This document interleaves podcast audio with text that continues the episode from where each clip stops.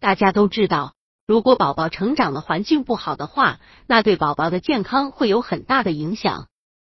有一种污染经常会出现，同时会使很多宝宝的身体出现严重的问题，那就是噪音。突如其来的鞭炮声很容易惊吓到宝宝，巨大的噪音会让宝宝觉得胆战心惊。百度搜索慕课大巴，下载更多早教资源。事实上，任何的噪音对宝宝都会造成或大或小的伤害。接下来，先跟大家讲讲如何锻炼孩子的听力。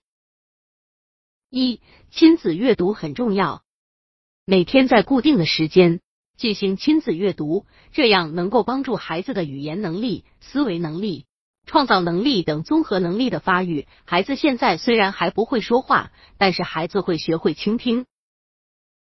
爸爸妈妈的表情以及他们讲的故事能够吸引孩子，使孩子爱上阅读，这对孩子以后的语言能力有着很大的帮助。如果能够在阅读的时候放些缓慢的音乐，那对孩子的听力会有很大的帮助。二，有声响的玩具，在很多电视剧里都会有卖货郎的形象。卖货郎有一件很吸引孩子的东西，那就是波浪鼓。波浪鼓轻轻摇晃一下，就会发出孩子非常喜欢的声音，能够吸引宝宝的注意力。爸爸妈妈在跟宝宝玩耍的时候，不妨轻轻摇动波浪鼓，然后让宝宝转向发出声音的地方，这样能够锻炼宝宝的听力。商场中能够发出声音的玩具还是非常多的，这些都能够或多或少锻炼孩子的听力。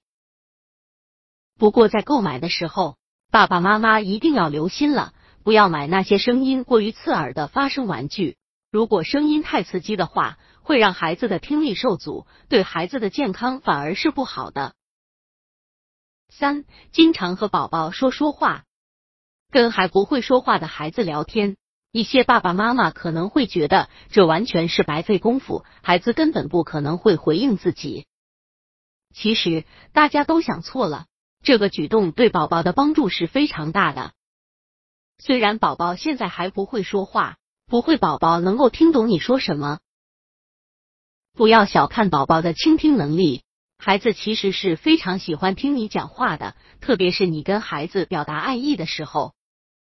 当爸爸妈妈说到搞笑的事情的时候，孩子也会笑，有时候还会做鬼脸。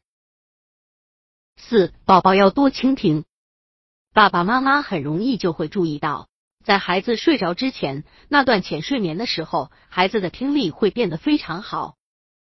只要自己讲话的大声一点，或者是走动一下，孩子就会立刻做出反应。